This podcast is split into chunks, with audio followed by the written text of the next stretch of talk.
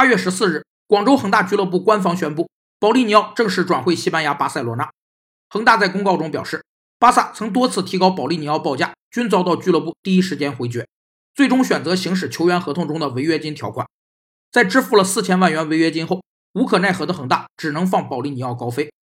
违约金条款是合同中的标准内容，但其内容必须事先约定，因为合同的规定是追究违约方违约责任的依据。如果没有违约金条款，即使要求违约方支付违约金，也没有法律基础。违约金条款的内容必须在合同中作出明示，且要具体和明确。